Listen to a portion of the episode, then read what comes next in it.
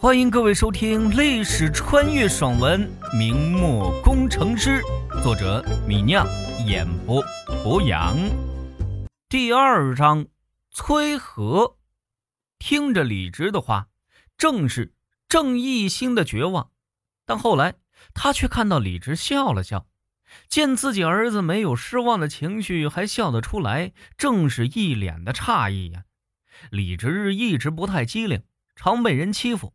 但也不是傻的，怎么听到要去做仆人还笑得出来呢？莫非被这无钱还债的压力压着，真的变傻了？斟酌了好久，郑氏还是问道：“侄儿，这种光景了，你怎么还笑得出来呢？”李直走到水缸边，举起水瓢，舀了一勺水喝，这才说道：“娘亲，你莫急，我自有筹钱的办法。”不需要二爷爷帮忙。穿越到这个明末的少年身上，李直已经接受到了这个少年的各种亲友关系，这些关系就是李直在这个时代安身立命的根本。李直不可能放弃。比如说，把正史叫做娘亲，李直就叫的没有心理障碍。听到李直的话，正是眼睛里闪过一片神采，激动的问道：“侄儿，你有什么办法？”李直看了看郑治，盘算着怎么拯救这个濒临破产的家庭。穿越前，李直是一个经验丰富的工业设计师。所谓工业设计师，就是为工业产品设计外观和整体结构的。因为这个工作，李直接触过各种各样的工业设计品。每一次设计，李直都需要详细了解产品的生产流程和工艺，这样呢，才能从实际出发。完成设计，从业多年，李直对很多现代产品的生产都了如指掌。小到儿童用透明橡皮擦，大到山寨品牌的自行车，李直接过不少案子，细细了解过他们的结构和生产流程。虽然大多数现代产品都要求完整的配套的工业体系，不可能凭空生产，但有一些产品啊，制造方法简单，用这土法。也能生产出来。穿越到明末，李直的知识刚好可以大展身手。凭借这样的知识，李直相信自己可以改变李家的命运。娘亲，你莫要担心，我自然有办法。等我做出来，你便知道了。正是有些不相信的看着李直，这个被人称为呆呆傻傻的孩子，什么时候说过这么自信的话？但出于对自己孩子的信心。郑氏似乎又相信了一些。娘亲，你就安心在家里等着吧，哼，我自然会把这钱筹出来的。听到李直的话，郑氏有些高兴。且不说这令人绝望的情景里，因为有李直的这话，有了一丝希望，令人振奋。就说自己这素来呆呆傻傻，一天到晚说不出一句话的儿子，现在会说安慰人的话了，这也是令人高兴的事情。李直不说呀。郑氏也不再问，只低头走回堂屋里，继续坐在了知姬的面前。见郑氏回了堂屋，李直放下了水瓢。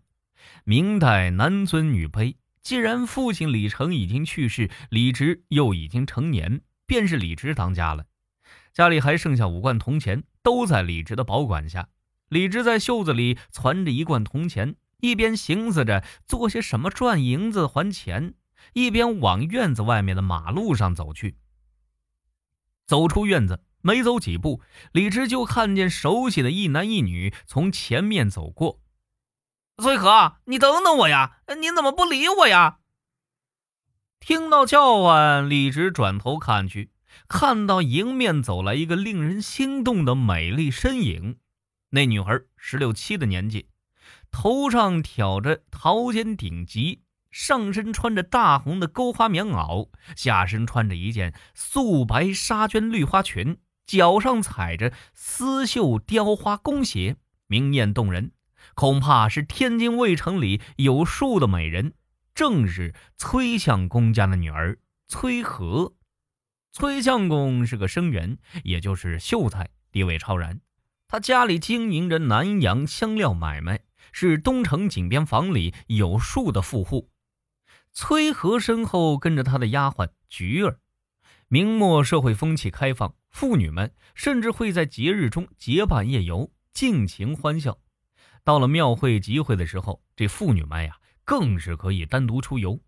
崔和在商人聚集的井边房长大，倒也没有被理论上的程朱礼教所约束，时不时就带着丫鬟溜出去溜溜、逛一逛。走在崔和后面那个少年，十七八岁的样子，身材瘦长。头戴一顶东坡巾，皮衣下面穿着一件绸缎直坠，长得颇为俊俏。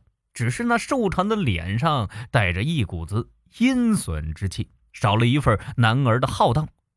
这人就是东城井边房里的萧家长子，名叫萧光伟。萧家经营南阳的珍珠买卖，也颇有些资财。李直家里欠的银子，就是和萧家借的。崔和和萧光伟和李直一个街坊长大，年龄相仿，都是儿时的玩伴，彼此十分熟悉。此时，崔和和萧光伟虽然前后走着，但那崔和明显不太搭理在后面追逐的萧光伟，走得飞快，直到看到李直走了出来。看见李直走了出来，崔和停下了脚步，笑着说道：“李直，听说你去借钱了？”李直点了点头，答道。没有借到，崔和瘪了瘪嘴，好奇问道：“借不到钱，你家院子就要被人拿走抵债了，你家三口人怎么办呀？”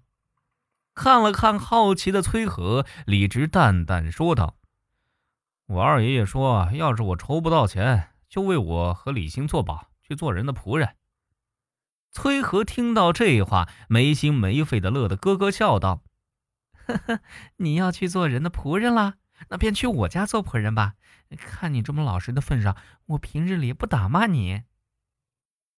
虽然李直从小就呆呆傻傻的，但这崔和却一直不讨厌李直，把李直的呆傻说成老实。在这种语境下，也算是照顾李直的情绪了。这几句话的时间，后面的肖光伟已经追了上来。这肖光伟素来喜欢崔和，崔和呢却不太待见他。此时见他崔和笑着和李直说话，脸上一阴，便要冲李直发作。李直，你还有脸在这里嬉闹？哈，还有三个月啊，你欠我家的银子就要到期了。本金五十两，三分的息，借两年，本息合计八十六两银子。抖了抖袖子，萧光伟说道：“还不上银子，哼，你家抵债给我家的院子便要归我萧家了，你可明白？”李直淡淡答道：“我明白。”见李直还是呆呆傻傻，只会顺着自己的话回答。萧光伟冷笑一声，说道：“哼，那你还敢在这里和崔家大小姐说话啊？你以后就是一无家可归的流民，哼，最多去别人家里做仆人。你还敢和崔家大小姐说话啊？”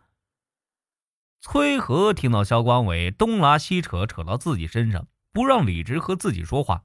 眼睛一瞪，正要骂肖光伟，却听到李直说道：“肖光伟，你莫要急，还有三个月的借款才到期，到时候呢，我把钱还给你啊，你就不用这样到处聒噪了。”你听到李直噎了自己一句，肖光伟气得火冒三丈啊！